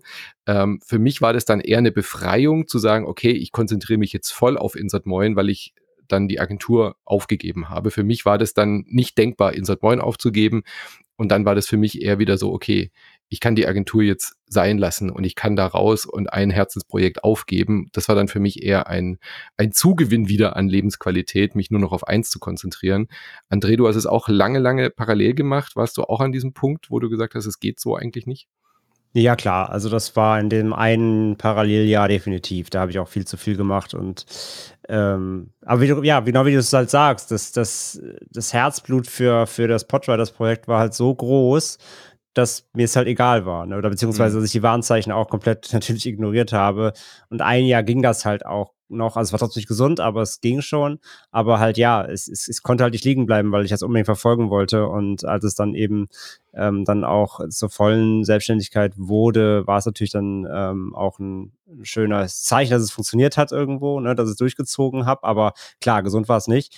Aber ich habe auch trotzdem auch während der Selbstständigkeit, muss ich sagen, habe ich auch trotzdem immer noch zu, eigentlich zu viel gemacht. Und das war auch noch mehr so vielleicht so ein Mitpunkt, den ich da vielleicht auch noch reinwerfen kann. Auch vielleicht so ein guter Hinweis weil du auch gerade, oder eine von euch meinte auch gerade so, auch so dieses Abschätzen, ne, und nicht überschätzen und nicht zu, nicht, nicht, nicht, äh, ja, sich, sich selbst die, die Grenzen irgendwo kennen.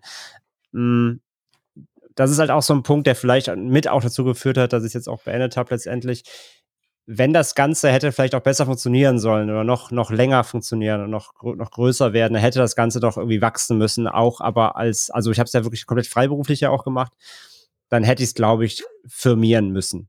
Also mhm. dann hätte ich Mitarbeiter gebraucht und Mitarbeiterinnen gebraucht, ähm, weil das, der Workload war schon für eine Person eigentlich ganze Zeit schon ein bisschen zu viel. Also ich habe mhm. teilweise pro Woche ja vier, fünf verschiedene Podcasts produziert, äh, und aufgenommen und äh, noch nebenbei das und jenes. Und ich habe ja dann auch noch ein bisschen andere Standbeine, weil ich auch gemerkt habe, okay, manchmal läuft halt Podcast vielleicht dann doch nicht so komplett so, wie es soll. Ich habe ja dann noch angefangen, so ein bisschen Influencer-Management noch nebenbei zu machen und hier noch eine Kleinigkeit und hier was zu schreiben, irgendwie ein Film Filmfestival, noch das, noch das, das Hefttexten mhm. und sowas. Und ich habe ja noch nebenbei dann auch noch anderen Kram noch, auch noch aufgezogen, so ein bisschen. Und also ja, so meine, meine 60, 70 Stunden Wochen hatte ich trotzdem immer, ne? Also äh, ich habe definitiv zu viel auch gemacht und auch das war auf also auf Dauer einfach nicht machbar. Und ich habe da auch gemerkt, so, okay, eigentlich, eigentlich musste das eine Firma sein und dann brauchst du halt Angestellte. Mhm. Aber da, aber darauf habe ich tatsächlich überhaupt keine Lust. Weil ich, das war für mich immer so ein No-Go und da haben auch dann viele gesagt, ja, aber das muss man sich auch nur trauen. Aber nee, da habe ich für mich immer die Grenze gezogen, weil ich möchte tatsächlich, das habe ich direkt von Anfang an mit mir schon auch immer gesagt, ich möchte keine in dem Sinne Personalverantwortung haben. Also jetzt irgendwie in einer mhm. festen Anstellung wie ein Team leiten, das ist kein, kein Problem, das mache ich. Aber ich möchte nicht verantwortlich sein, wirklich für Menschen mit Gehältern und hast nicht gesehen. Und so viele auch, die halt auch gegründet haben, richtig mit Mitarbeitenden, haben ja auch gesagt, ey, spätestens ab zwei, drei Leuten dann oder aufwärts, ähm, machst du eigentlich auch gar nicht mehr das Daily Business. Dann kannst du gar kaum noch das ja. machen, was du eigentlich machen willst, sondern dann machst du nur noch den Overhead, dann bist du nur noch am Personalwesen machen und so. Und darauf hatte ich nie Bock. Deswegen war das für mich ausgeschlossen, dass es in die Richtung geht. Und dann musste ich halt auch so ein bisschen einsehen, ey, äh, das, das kann nicht weiter wachsen und auf der Ebene weiter laufen, aber auf Dauer eben auch nicht. Das perfide daran ist ja, dass man, äh, du hast es ja schon beschrieben, die Konkurrenz wird stärker, die waren große Player. Ähm, ist ja jetzt nicht so, als hätten wir im Spielebranchenbereich, jetzt Insert Moin, haben wir ja auch ausführlich schon drüber reden, nicht auch zwei große Player, die uns da entsprechend eben auch, äh, ja, so gesehen natürlich auch Hörerschaft, äh, Hörerinnen und Gelder dann entsprechend auch abziehen. Und äh, im Sinne von, einerseits willst du mit diesen großen Playern ja konkurrieren oder musst auch konkurrieren. Andererseits hast du aber gar nicht das Budget dafür, quasi so stark zu investieren, um da mitzuhalten. So, ja, das, das kennst du ja. Das, genau das, ja. was du gesagt hast. Du müsstest eigentlich mehr Leute einstellen. Gleichzeitig gehen aber die, die, bei uns zum Beispiel die Patreon-Zahlen zurück und du musst dann eher eigentlich mit deinen äh, Mitarbeitenden oder mit den äh, Zuarbeitenden reden, dass sie weniger machen. So, das funktioniert. Also das ist ja das perfide daran und das führt dann immer schnell eben auch zur zur Selbstausbeutung. Ähm, ähm, das ist tatsächlich so ein Dilemma, mhm. wenn dann eben so große äh, andere Faktoren dann auch eine Rolle spielen, wo dann auf einmal weniger Geld reinkommt, du aber andererseits gleichzeitig noch irgendwie konkurrenzfähig sein willst. Und das führt halt gerade in der Selbstständigkeit schnell dazu, dass man noch mehr macht und noch mehr macht. Ähm, und das finde ich ist die große Schwierigkeit, ja. Total. Und das Ding ist halt auch, also wie gesagt, wir hatten natürlich dann viele, ich habe viele, viele, wie gesagt, Zuarbeitende oder eben mhm. Leute aus unserem Netzwerk ähm, und auch die, die ganzen KollegInnen, mit denen ich halt podcast oder die in den Projekten auch eben ähm, am Start sind, die sind, aber von denen ist aber niemand selbstständig. Also die mhm. haben alle reguläre Jobs und machen das alles nebenbei. Und die machen zwar auch schon ihre Parts, also nicht in jedem Podcast mache ich alles, in dem einen recherchiert halt jemand die, Themen oder so und da macht jemand vielleicht auch mal den Schnitt oder so. Aber das meiste liegt schon bei mir, habe ich auch an Angeboten eben dann mhm. teils. Ähm, aber äh, so, es war also nie der Fall, dass dann eben auch andere Vollselbstständige dabei sind, die ihre gesamte Zeit eben auch in die Projekte investieren können, sondern für die war das auch immer nur was nebenher, ähm, was dann eben nur außerhalb der, der Kernarbeitszeit funktioniert. Und somit war das auch kein Ersatz, ne? Also das meiste blieb dann schon bei mir hängen. Und äh, ja, wie gesagt, mit allem drum und dran, plus noch Social Media und das war halt wirklich am Ende, ähm, ja, auf, also noch fünf Jahre auf dem Pensum hätte ich jetzt gar nicht durchgehalten. Auch das war halt, wie gesagt, ein Mitgrund. Dazu kam ja, und das ist auch noch mal so, also wir, es ist, warum ich halt wirklich jetzt aufgehört habe, hat so viele Stellschrauben. Dazu gehört nämlich auch noch, dass letztes Jahr Natürlich abgesehen nochmal von äußeren Faktoren wie ähm, der Krieg ne, in der Ukraine, mhm. der, wo auch dann wieder die Werbebudgets runtergegangen sind, weil das natürlich Einfluss hat auf den Weltmarkt, wissen wir alles.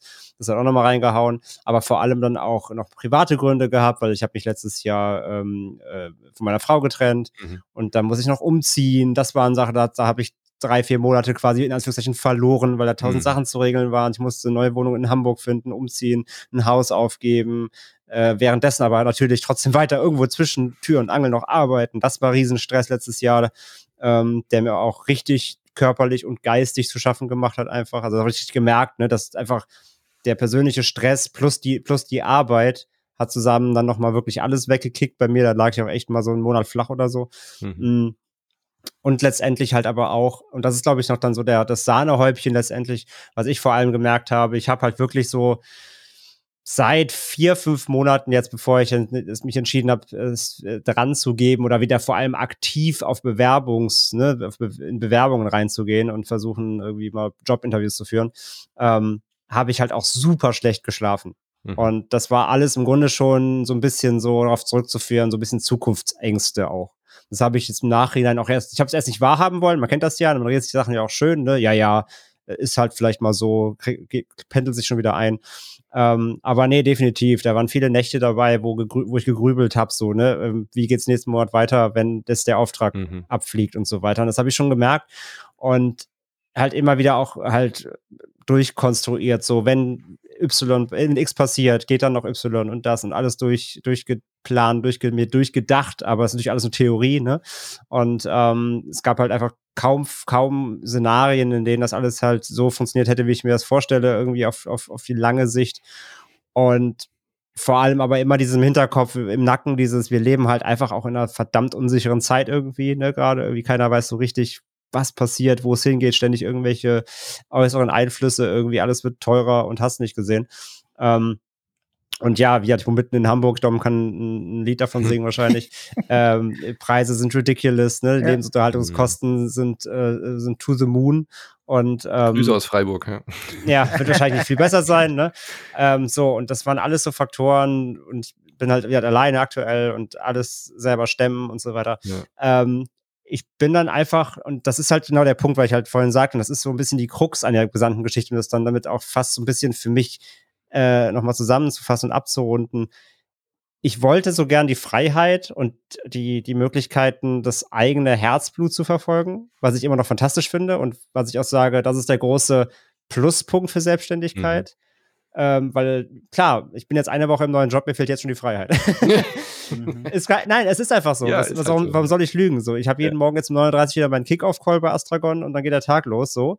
Ähm, und vorher war halt immer, oh ja, der gestern Abend war länger, heute fange ich mal um 11 an. So, mhm. geht halt jetzt nicht mehr. Ne? So, es mhm. bestimmen jetzt wieder andere Faktoren den Alltag, was auf der einen Seite vielleicht manchmal gar nicht schlecht ist, weil klar hatte ich auch Tage, wo ich mir gesagt habe, boah, gar keinen Bock heute, obwohl ich was mach, hätte mhm. machen müssen. Ähm, auf der anderen Seite eben hat man eben auch eben nicht die Möglichkeit zu sagen, heute mal nicht oder so. Ähm, so das auf jeden Fall, also die Freiheiten und diese Selbstbestimmung vermisse ich jetzt schon, bin ich auch ganz offen und ehrlich. Auf der anderen Seite schlafe ich seit einer Woche wieder fantastisch, weil ich weiß, nächsten Monat kommt Geld auf mein Konto. Das ist netto und ich kann es ausgeben. Ähm, und es ist genau der Punkt eben so, diese Unsicherheit mhm. ist mit einem Schlag weg, weil ich halt ja, weiß, egal was jetzt, und das ist ja auch das das Schöne daran, ich, ich darf meine Freelance-Tätigkeit auch weiterführen nebenher noch. Also ich werde das Podcast-Netzwerk, hast du ganz am Anfang schon gesagt, nicht aufgeben. Das wird weiterhin laufen. Natürlich auf, auf kleinerer Flamme. Ne? Das ist mhm. alles gerade im Wandel auch so ein bisschen umzustrukturieren, dass mir da auch so ein bisschen der Workload äh, nicht mehr so reinscheppert. Ähm, aber es wird noch weiterlaufen. Die Erlaubnis habe ich vom Arbeitgeber, was fantastisch auch ist. Bin ich auch sehr dankbar. Ähm, aber ja, ich weiß halt, das ist jetzt wirklich, das ist jetzt nur Spaß, so trotzdem. Also mhm. Also da, ich stecke die Ambition noch rein. Es bleibt monetär trotzdem noch was hängen. Und das ist Spielgeld nachher quasi so, wo ich sage, geil. Und ähm, aber es hängt nichts mehr dran. Ich, ich mhm. muss dann, ich muss mich gucken auf dieses Geschäftskonto, mein Selbstständigkeitsgeschäftskonto und krieg nicht Kopfschmerzen, sondern mhm. denke mir halt, naja, läuft halt diesen Monat nicht so gut. Und das ist wieder ja auch toll. eine kreative Freiheit sein, wenn das nicht zwingend funktionieren muss, sondern eben so funktionieren kann, wie es Spaß macht. Das ist ja auch eine Form von Freiheit für solche kreativen Projekte. Definitiv, definitiv. Für die, für die Projekte ist, kann das eine Form von, von Befreiungsschlag sein, sich da auch nicht ach, nach, haben wir, gut, haben wir in dem Sinne eh nicht, also wir haben jetzt nicht mhm. gesagt, wir machen jetzt irgendwie eine, eine Folge über Thema XY, weil das ein Kunde kauft, so das haben wir nicht gemacht. Es war immer nur halt einge, platzierte Ads, sag ich mal. Die, die Themen haben wir schon trotzdem selbstbestimmt. Aber ja, letztendlich, klar, trotzdem kann das auch eine Befreiung sein, zu sagen, ey, und wie gesagt, oder wenn du auch mal sagst, da kommt jetzt ein Kunde, mit dem bist du nicht so, oder da kommt jemand ein Produkt an, du bist nicht so komplett 100% überzeugt, dann sagst halt auch mal ab. Ne? Also ja. wir haben jetzt in den letzten, letzten Monaten davor, hab ich, haben wir schon jeden Scheiß angenommen. Du hast vorhin schon Matratzen genannt, hatten wir auch alles. Ne? Mhm. Einfach, äh, einfach weil es da, weil es musste. So, sonst hätten wir gar kein Geld gehabt im Monat.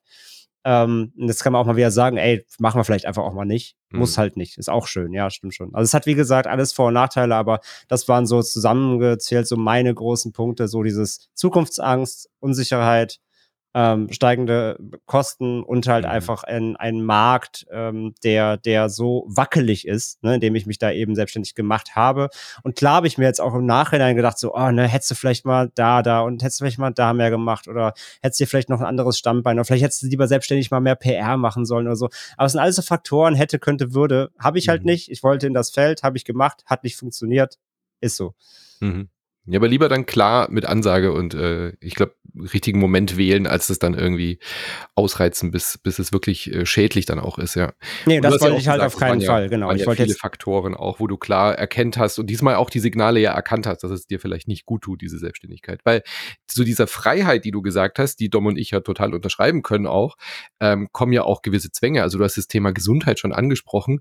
Das ist ja auch ein Problem. Äh, wir sind Kreativschaffende. Natürlich, klar, Podcast schneiden geht auch mit wenig Energie, aber irgendwie ein toll, tolles Interview zu führen oder ein gutes Gespräch oder Inhalte zu produzieren, geht halt auch nicht immer. Und wenn man krank ist, jetzt mal muss ja auch nur ein Beinbruch oder sowas sein. Ähm, klar haben wir hoffentlich alle eine Berufsunfähigkeitsversicherung, aber äh, ich weiß ganz genau, wenn ich im Krankenhaus jetzt liegen würde, ich hätte trotzdem total schlechte Gewissen, keine Inhalte produzieren zu können, während ich bei einem Angestelltenverhältnis sagen würde, ja gut, ich habe halt mein Bein gebrochen, natürlich mache ich nichts für die Firma. So, ähm, das sind ja auch Zwänge, Dom. Wie gehst du denn damit um? Also hast du das auch, dieses Gefühl? Kennst du das? Äh, ich habe gesehen, du warst ja selbst im Urlaub. Ich habe ja inzwischen sogar eingeführt, dass wir in Sat Moin Urlaub haben, ja, wo wir wirklich auch mal über Weihnachten zwei Wochen nichts senden. Das ja. hat Jahre gedauert, bis ich zu diesem Schritt kam. ähm, und äh, inzwischen kann ich das tatsächlich auch mal so richtig so abschalten. Aber du warst neulich im Urlaub und es liefen trotzdem Folgen, die wir vorher aufgenommen ja, hatten. Wie ich habe genau, ich habe ich habe ein kleines bisschen vorproduziert. Ähm, vielleicht tatsächlich etwas, worüber ich nachdenken könnte beim nächsten Mal, das anders zu machen. Aber per se fand ich das gar nicht schlimm. Und ich muss sagen, jetzt auch so rückblickend auf die jetzt letzten, oh Gott, also seit 2017 Jahre, ähm, dass ich jetzt mittlerweile so seit ungefähr Anfang letzten Jahres schon in eine Position gekommen bin, die ich als sehr komfortabel empfinde. Also klar, es ist immer noch viel zu tun, aber die Arbeit, die ich jetzt mache, ist mittlerweile an einem Punkt gekommen, wo ich es geschafft habe, eigentlich nur noch Auftraggeber äh, zu haben, mit denen ich die Zusammenarbeit wirklich genieße und wo auch die Bezahlung für mich fair und angemessen ist. Also mhm. maßgeblich vor allem ist es zum einen natürlich die Arbeit zusammen mit The Pod, wo ich Teil des Teams bin, äh, wo ich einen großen Teil meiner Zeit investiere für Podcasts und das ist immer so ein verlässlicher Anker jeden Monat. Also das kennt ihr sicherlich auch, es war schon davor bei mir, aber dieser Moment, wenn man plötzlich einen oder vielleicht sogar zwei feste Aufträge jeden Monat hat, das ist ein mhm. Segen. Wenn man nicht mhm. mehr bei Null anfangen muss, wenn die Excel-Tabelle nicht mehr bei Null anfängt im neuen Monat, das war, also mein Gott, ich war ich war, ich war so begeistert. Das war so ein schönes Gefühl. Und das ist toll. Und zum anderen, weil okay, cool, das gibt's jetzt auch erst seit drei Jahren jetzt insgesamt, aber das entwickelt sich auch sehr toll und das ist mittlerweile das größte Standbein tatsächlich fast mhm. schon geworden.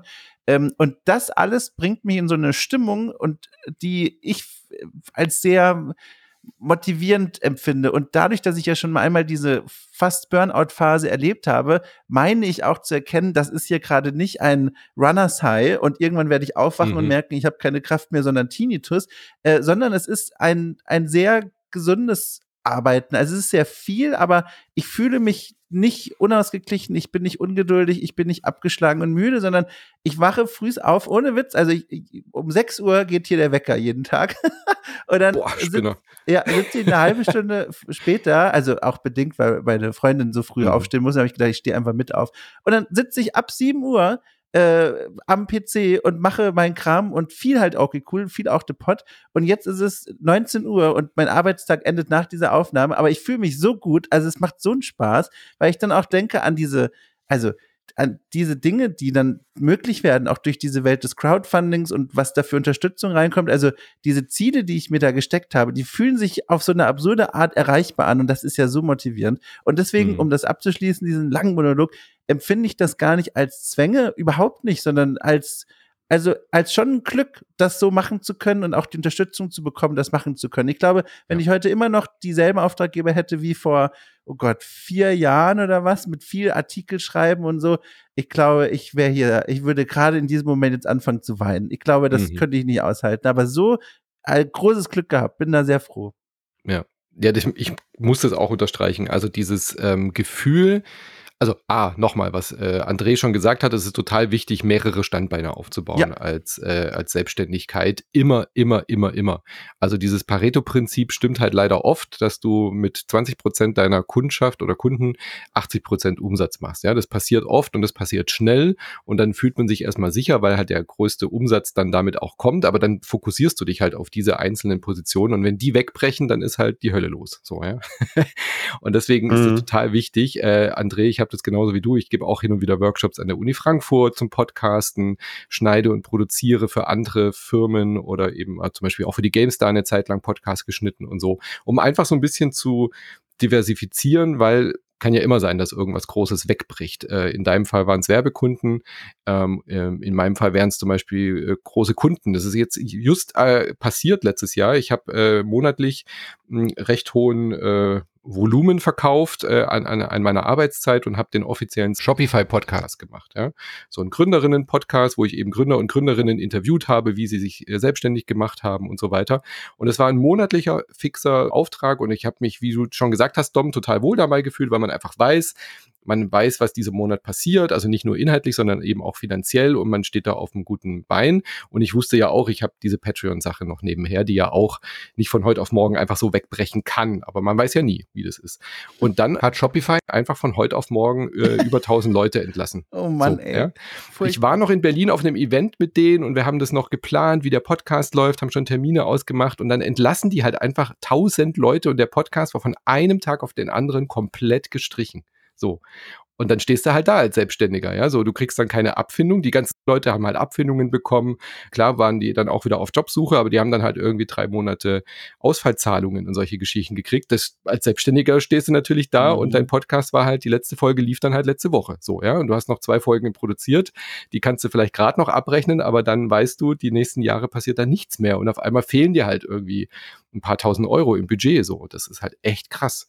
Und äh, deswegen war das für mich aber kein großer, äh, kein großer Skandal für mich persönlich, weil ich wusste, okay, ich habe ja äh, einfach Patreon und ich habe einfach so eine sichere Basis, ja. die dann eben auch noch ist und ich habe noch die anderen Produktionen und da noch Workshops und so weiter. Äh, nur so kann man sowas auffangen. Ansonsten würde man ja verzweifeln, wenn dann so ein großer Auftrag von einem Tag auf den anderen wegbricht. Also das hat mir auch eine große Sicherheit gegeben. Und ich bin der, der Patreon und der Steady Community bei Insert Moin so dankbar dafür, dass man einfach dieses, diese, diese Homebase hat, ja, dass, dass man einfach weiß, okay, das ist eine Verlässlichkeit, auch wenn da drei, vier Leute mal abspringen, ähm, das wird nicht so sein, dass das von heute auf morgen weg ist. Und das ist wirklich, äh, das ent, entschlackt und ent, entlastet das, äh, diese, diese mentale Anspannung der, der Selbstständigkeit wirklich sehr. Also ich bin dankbar, dass es Crowdfunding gibt, wirklich ohne Scheiß. Ja, es eröffnet mhm. also wirklich so viele neue Möglichkeiten. Gleichzeitig, man lernt auch im Zusammenarbeit mit diesen Plattformen, also dass man darauf ist, äh, auch ganz neue Skillsets, was Resilienz angeht. Also da auch so ein Klassiker-Thema für alle, die Patreon und Steady nutzen. Ne? Die E-Mails, die reinkommen mit den Kündigungen, wo du am Anfangs oh noch oh bei jeder drin sitzt, äh, vor, davor sitzt, aber gefühlt ja. auch drin sitzt. Warum? Ich, vor jeder E-Mail stehst du da wie der Typ bei Planet der Affen am Ende vor ja. dieser Statue. So, Nein!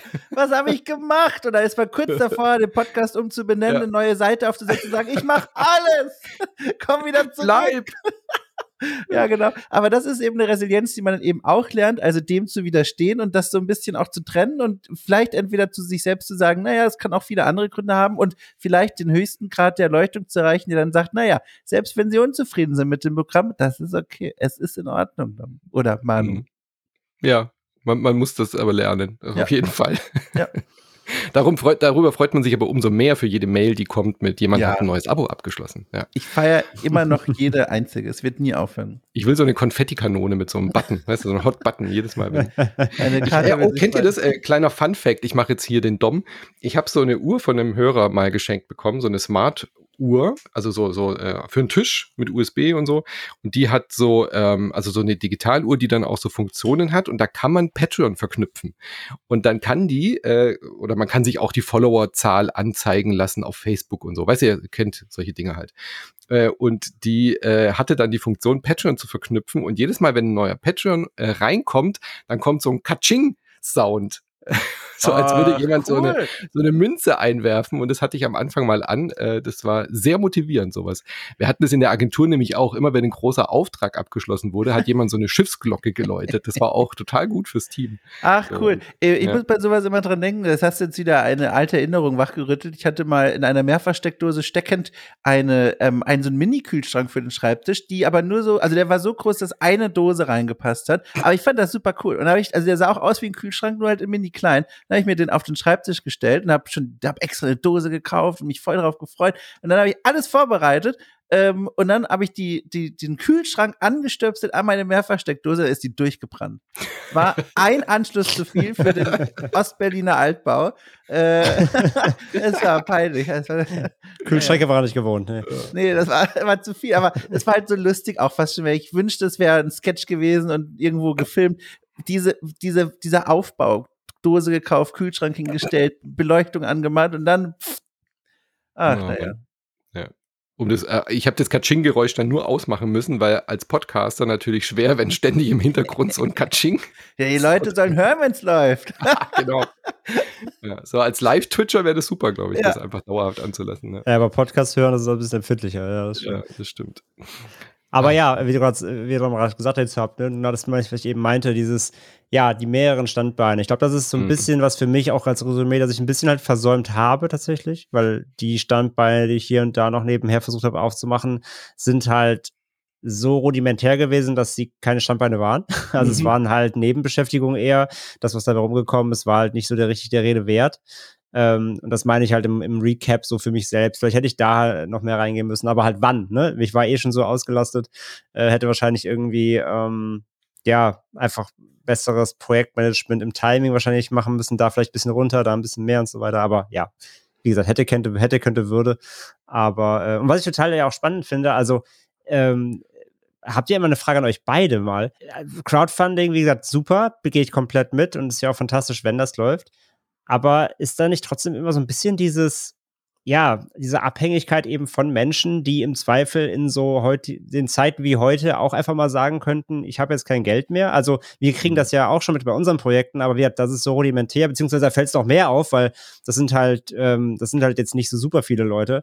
Und wenn dann irgendwie von 80 dann drei schon mal wegfallen in einer Woche, dann fällt das halt direkt schon auf. Du bist so, oh mein Gott, Ne? Mhm. Und dann kommt als, dann guckst du in, in Warum und dann steht da halt irgendwie, ja, kann, kann sich nicht mehr leisten oder so. Ähm, macht das nichts mit euch so richtig? Also die Gefahr besteht natürlich, aber ich glaube, das Erste, was mir dazu einfällt, ist, ähm, egal jetzt auch, wenn du nur ein paar Unterstützer, Unterstützerinnen hast oder sehr viele, es tickt dann doch langsamer weg als ein Auftraggeber, der dir eine Mail schreibt und sagt so, sorry, mhm. ab nächsten Monat tschüss. Und dieses Runterticken, egal eigentlich auch wie schnell es läuft, es ist trotzdem in meiner Erfahrung ein etwas schonender und vor allem etwas, worauf man sich besser einstellen kann, weil man merkt, okay, dieser Eisberg, auf dem ich hier die ganze Zeit gesessen habe, er beginnt ein bisschen wegzuschmelzen und ich sollte mal gucken, ob hier demnächst mal ein großes Schiff vorbeifährt, auf das ich vielleicht zumindest vorübergehend springen kann, bis dieser Eisberg wieder ein bisschen größer geworden ist. Und das ja. ist, äh, glaube ich, ein Bild, das das für mich ganz gut zusammenfasst und das gibt dem so eine gewisse Sicherheit erstmal grundsätzlich. Aber sonst hast du natürlich recht, man begibt sich auf eine gewisse Weise wieder in eine neue Abhängigkeit, weil natürlich die Menschen da draußen, wenn sie dich doof finden oder keinen Bock mehr auf dein Programm haben, dann haben sie natürlich einen Grund nochmal mehr, neben diesen ökonomischen wie Zeit und Geld, die Unterstützung einzustellen. Gleichzeitig also das ist was, was ich jetzt für mich gelernt habe. Ich glaube, das ist auch bei jedem Projekt dann nochmal ein bisschen anders. Ähm, habe ich das Gefühl, da kommt zumindest jetzt bei Okay Cool ein großes Grundvertrauen entgegen. Alleine auch schon deswegen denke ich mir das zumindest, weil es ist schon oft sehr rumpelig. Also äh, im, in dem Sonntagspodcast, den ich da mache, diese Interviews mit den Leuten aus der Spiele- und Medienbranche, da ist alles mit drin. Also wenn die Post an der Tür klingelt, das bleibt mit drin. Wenn ich mal schnell weg muss und irgendwie der Kater aus dem Fenster fällt, muss der Gast einen kurzen Monolog halten, wenn er will. Alles Mögliche, das bleibt drin. Und dann rede ich mir mal ein, okay, wenn die Leute das hören und trotzdem unterstützen, dann also was soll passieren? Ich, ich frage mich immer, Moment, der Dom lässt das alles drin, die Leute unterstützen trotzdem. Wie ja. kann das denn passieren? Das ist genau mein Gedanke. Ja, aber die unterstützen wahrscheinlich genau deswegen, ja, weil sie das also authentisch finden. Nee. Also jedenfalls, das ist so immer. nee, sagt Das ist so mein tröstender Gedanke jedenfalls. Für mich persönlich. Höchst subjektiv natürlich, aber ich denke mir, okay, wenn sie das akzeptieren oder tolerieren zumindest, das gibt mir so eine Sicherheit. Aber sonst natürlich hast du recht, es ist halt eine andere Art der Abhängigkeit. Du hast aber natürlich auch einfach das Talent, Dom, dass du solche kleinen äh, Fauxpas einfach auch sehr charmant äh, wegreden kannst. Das ja. ist natürlich dein großer Skill. Oder Bliss of Ignorance äh, im Fall, also vielen Dank, aber ich habe jetzt letztens mich kurz zusammengesetzt mit dem lieben äh, Gunnar Lott, Grüße gehen raus, als es als rauskam, dass wir beide unabhängig voneinander ein Magazin jetzt produziert haben, haben wir uns zusammengesetzt, ein bisschen gequatscht und da hat er mir so am Rande gesagt, aber auch mit, mit guter Miene, nicht böse gemeint, als er bei mir auch vor Monaten schon zu Gast war, gibt's eine Szene, da muss ich tatsächlich kurz an, an, an die Tür, weil die Post geklingelt hat und ich habe mit was ganz Wichtigem gerechnet. So ein Ding, wo du nicht willst, dass es bei den Nachbarn steht oder vielleicht verloren geht. Und dann habe ich ihm vorher schon gesagt, es könnte passieren. Und dann war es soweit. Und dann habe ich ihm gesagt, so, ich bin gleich wieder da. Du hast kurz ein paar Sekunden für dich. Und äh, ich dachte so, okay, elegant gelöst, war kein großes Thema im Cast mehr, alles in Ordnung. Und dann habe ich jetzt in diesem Zusammensetztreffen erfahren, er fand das super respektlos. ja, ja. Und da habe ich mir gedacht, oh Mann, es tut mir leid. Und dann hat er aber auch zum Glück sofort auch eingeräumt. Da bin ich sehr froh, dass er das auch gemerkt hat, dass er, also, dass er weiß, dass ich nicht da saß und dachte mir so, und dem Grüner Lott, dem schiebst jetzt richtig eine rein, indem ich weggehe, sondern dass ich mit einem anderen Blick auf solche Situationen drauf schaue. Und für mich ist das, ich finde das toll und würde auch als Hörer das toll finden. Aber es gibt eben auch Leute, die sagen, was ist denn das jetzt für ein Quatsch? Warum geht er denn jetzt? Und hm. äh, das ja, kann stimmt, auch stimmt. passieren. Aber bisher, wie gesagt, der Goodwill war zum Glück auf meiner Seite bisher. Also ich persönlich finde es total unangenehm zum Hören. Ja. Aber dadurch, dass ich dich kenne und dass du es bist, finde ich es, äh, wie André gesagt hat, irgendwie charmant und irgendwie erwartet man es bei dir. Also Gott du kriegst Dank. es irgendwie elegant hin, aber äh, für mich ist es ein Grund, davor zu spulen. Ich ertrage sowas nicht. Äh, aus einer professionellen Sicht finde ich es unprofessionell, solche Sachen nicht rauszuschneiden. Aber wie du es löst, die Tatsache, dass du es drin lässt, ist ja eine bewusste Entscheidung. Ja. Äh, auf die Art löst du es elegant, aber ich würde ich es nicht hinkriegen. Ich würde es sofort rausnehmen, solche Sachen. Ja. Aber das äh, mag ja jeder einen anderen Stil und ich glaube, deine, du hast deine Hörerschaft, Hörerinnen auch entsprechend erzogen, dass sie das irgendwie mögen. Oder du hast halt die Leute rangezogen. Jeder kriegt ja die Followerschaft, die er dann auch irgendwie so, was er ausstrahlt, so, ja. oder was sie ausstrahlt. Und ähm, ja, ähm, da ticken wir, glaube ich, einfach ein bisschen anders, aber ich finde es ich find's interessant, wie du das machst. Ähm, die Sache, die äh, du gesagt hast, André, die will ich auch noch beantworten. Ähm, es schmilzt halt sehr langsam. Das hat mhm. äh, Dom ganz schön formuliert. Mhm. Also wir waren ja auch schon mal, wir sind sehr langsam angewachsen. Ähm, das heißt, du hast ja auch den Grow-Prozess recht langsam. Also in den seltenen Fällen explodiert ja so ein Patreon so, dass du es irgendwie von einem Schlag hast, außer du bist jetzt halt irgendwie ein Promi, der das jetzt irgendwie macht. Aber bei uns ist es langsam angewachsen und dann sind wir von dem 5000, von den Peak, die wir mal hatten, 5000 Dollar, runter zu so 3000 oder sowas. Aber das war ein Prozess, der hat Jahre gedauert, weißt du? Also es wird langsam, tröpfelt's weniger, es schmilzt ein bisschen, du siehst, die Konkurrenz wird größer. Wir waren an dem Peak, wo die anderen Projekte auch noch nicht so groß waren. Äh, und dann verteilt sich dieser Kuchen natürlich auch entsprechend. Und das ist ja dann auch Zeit zu reagieren. Also ich habe dann schon gemerkt, okay, die Kurve zeigt abwärts bei uns. Äh, wie gehen wir damit um? Habe dann äh, gar nicht so sehr versucht, Insert Moin umzubauen, sondern habe dann halt wirklich auch verstärkt Energie gelegt, habe äh, quasi die Vier-Tage-Woche für Insert Moin bei mir eingeführt, um dann eben auch Freiräume zu haben für die anderen Standbeine. Und da ist es mir dann eben halt auch gelungen, diese Freiräume zu nutzen, um da was aufzubauen. Also du hast halt durch diese, durch diese Crowdfunding-Geschichte äh, nie so diesen von einem Schlag auf den anderen Tag ist es weg, wie es bei Werbekunden oder bei Auftraggebern ist.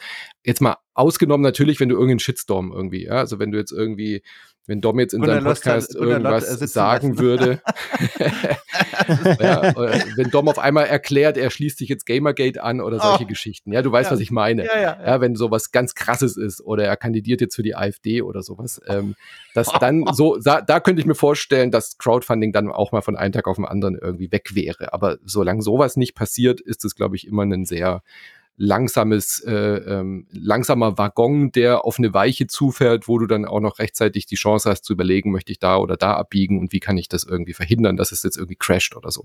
Das ist halt der große Vorteil von, von Crowdfunding, weil es ja über Tausende von Menschen sich verteilt ähm, und nicht irgendwie auf ein oder zwei große. Ja, okay. Ja, nee, verstehe ich vollkommen. Wie gesagt, ähm, natürlich auch gerade, ihr habt natürlich dann deutlich, auch wie wir trotzdem mehr Supporter, wir habt bei kleineren äh, Kreisen fällt es schon, finde ich, mehr auf. Also uns mhm. fällt es schon auf, wenn da vielleicht drei Leute weg sind. Mhm. Und die kennt man halt mittlerweile echt gut. Und man kennt so die Nasen, weil die hängen auch mal so im Discord natürlich und so. Mhm. Und die mhm. schreiben dann auch wirklich total lieb, so, ey, ich kann es mir wirklich nicht mehr leisten, tut mir total leid und so ist ja auch alles gar kein Problem. Aber ja, wie gesagt, bei, bei uns über, über den überschaubaren ähm, Zahlen fällt es einfach mehr auf. Aber wie gesagt, für uns war es halt nie, überhaupt nie das Standbein. Es war immer nur nettes Spielgeld, ne? Es, mhm. deckt vielleicht gerade ein paar Serverkosten oder so. Aber ähm, nee, okay, verstehe ich komplett. Ich will auch langsam zum Abschluss kommen, aber Dom, für mich wäre noch interessant, hast du jemals wieder darüber nachgedacht, auch in dieser Phase, wo es vielleicht nicht funktioniert hat, äh, gerade am Anfang, wieder in die äh, Anstellung zurückzugehen, so wie es André gemacht hat? Hattest du solche Gedanken? Hast du auch so Bestrebungen schon gehabt, oder? Also ganz am Anfang, als es wirklich nicht einfach war, also bereut habe ich es nie, weil für mich war ja klar, dass gab ja gar keinen Weg dort für Verhältnisse zu sorgen, die für mich besser gepasst hätten. Aber ich habe dann schon so ein bisschen überlegt, alles klar, vielleicht sollte ich zumindest dieses magische Wort Teilzeit mal ausprobieren, keine Ahnung. Mhm. Und es gab dann hier und da immer so kleinere Versuche. Ich habe zum Beispiel, das fühlt sich auch so lange her an, ist es auch, aber wie in einem anderen Leben, ich habe eine Zeit lang bei, bei Motherboard im Team gearbeitet, aber so als mhm. fester Freier wieder, auch damals mit Dennis Kogel, äh, den ja hier auch einige sicherlich noch kennen und hören. Mhm. Ähm, da, das war quasi die Tech- und Gaming-Culture-Seite von Weiß. Und mhm. einige werden bei Weiß jetzt benommen vom Stuhl fallen und sagen, um Gottes Willen, aber die Motherboard-Seite selbst hatte nochmal einen ganz anderen Ton. Da habe ich auch ein paar, also Community-Reportagen schreiben können, die ich bis heute immer noch toll finde. Also rein inhaltlich, was es, um was es da so ging, das war cool. Ähm, und dann habe ich aber auch gemerkt, und vielleicht war es dann schon an so einem Punkt, wo ich schon zu lange selbstständig war, trotz des Höllenfeuers, durch das ich da ging, ich will es eigentlich nicht mehr. Ich will nicht mehr so dolle fremdbestimmt arbeiten, dass ich da mhm. wirklich ganz klassisch einen Chef äh, oder eine Chefin sitzen habe, die mir jetzt sagt, was ich heute machen werde die nächsten acht Stunden. Das wollte ich dann auch nicht mehr. Und dann, als ich dann vor drei Jahren Okay Cool ins Leben gerufen habe, habe ich dann sehr schnell für mich beschlossen, nein, ich möchte, also man soll ja oder kann ja sich so seine Ziele mittelfristig und, und, und weitfristig, oh Gott, wie heißt das Wort? Ne? Langfristig, Entschuldigung, langfristig visualisieren, ne? so ein bisschen Aim for mhm. the Stars und dann landet man trotzdem im Weltraum. Ähm, und habe mir dann gedacht, so, ich hätte richtig Bock, weiß ich nicht, in zehn Jahren eine kleine Redaktion zu haben. Okay, cool, weißt du, mit Podcastern und Podcasterinnen aus der ganzen Welt und wir machen eine Form von Journalismus über Spiele, den ich cool finde und der auf eine Weise modern und, und toll und frisch und wunderbar ist. Und mhm. das ist so ein Bild, das habe ich visualisiert und spätestens seitdem ist es für mich außer Frage, nochmal irgendwo mich in ein Büro zu setzen und zu sagen, jawohl, Chef, äh, gerne Chef, mache ich. Das ist für mhm. mich jetzt komplett raus. Ja, ja gut, weil es halt auch funktioniert. Das ist natürlich immer so eine Das Sache, stimmt. Ja. Wenn, also wenn ja. jetzt, wenn hier alles brennen würde und quasi das der letzte Saft vom Internet wäre, bevor ich für den Monat das abdrehen muss, wäre die Antwort wahrscheinlich auch eine andere. Aber gerade funktioniert's und das gibt mir natürlich viel Mut, das so weiter zu probieren. Ja. Mhm. Sehr schön.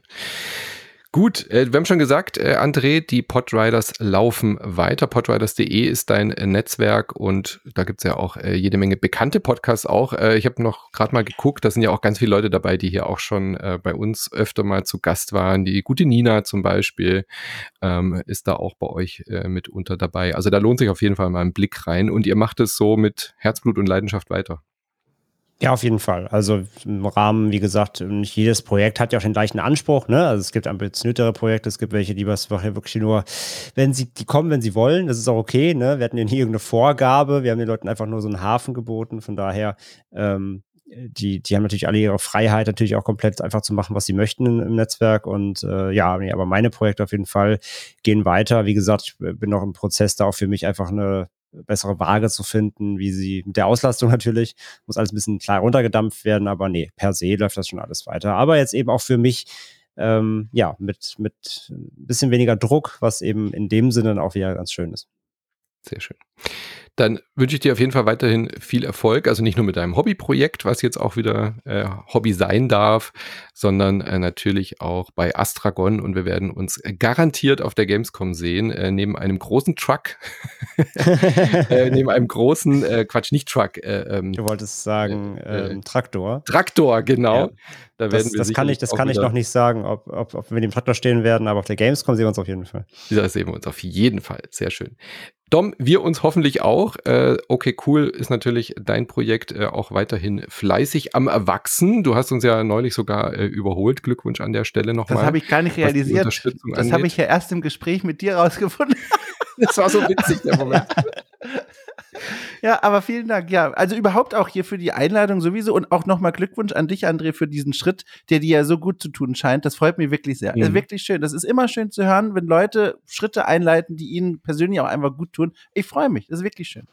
Ja, vielen, vielen Dank, Tom. Und wir, wir vor allem halt auch für, für jetzt, ne? Es ist ja, ja immer, die ja, Aufnahme genau. ist jetzt. Ja. Ob das für immer ist, Who knows? Vielleicht mache ich mich in fünf Jahren wieder selbstständig. Wer weiß es denn? Aber jetzt ja. gerade ist es das Beste für mich und das sollte eh jeder mal für sich natürlich auch entscheiden. Was ja. ist jetzt gerade das Beste für mich? Ja. Aber danke. Vielleicht, vielleicht, machst du dich dann ja wirklich mit diesem Netflix für Podcast mal selbstständig in, in ein paar Jahren. Vielleicht ja, also unsere, unsere Website sieht ja fast schon so ein bisschen so aus, weil unser Webdesigner hat das so ein bisschen daran angepasst. So diese Kacheloptik, ja, ja, aber die Vielleicht Finanzierungsgeschichte, ja. Ja, die, ist, die steht auf einem ganz anderen Zettel. Ja, wir bleiben dran, genau. Oder Dom ist irgendwann so erfolgreich, dass er das finanzieren kann. Dann bezahlt um er dich. Ja. ja. wenn okay cool mal pro Monat die, die eine Million überschritten hat, dann kann genau. er das genau. machen. Okay, Netflix. sehr schön. Äh, vielen Dank euch beide. Hat sehr viel Spaß gemacht und äh, wir bleiben natürlich weiterhin hier dran. Jede Woche Le Brunch bei uns und wenn ihr mehr wollt, äh, mehr Podcasts hören wollt, dann unterstützt uns auf Crowdfunding. Auf Patreon findet ihr uns äh, äh unter slash insertmoin, aber zum Beispiel auch auf Steady, auch Schrägstrich insertmoin. Da findet ihr auch Dom, also auch da okay cool unterstützen und wir hören uns dann äh, am Montag wieder, wenn ihr Unterstützer, Unterstützerin werdet. Äh, drei neue Folgen, Montag, Mittwoch und Freitag und Sonntag dann wie immer die freie Folge. Wir würden uns sehr freuen und dann bis zum nächsten Mal. Tschüss. Tschüss. Ciao.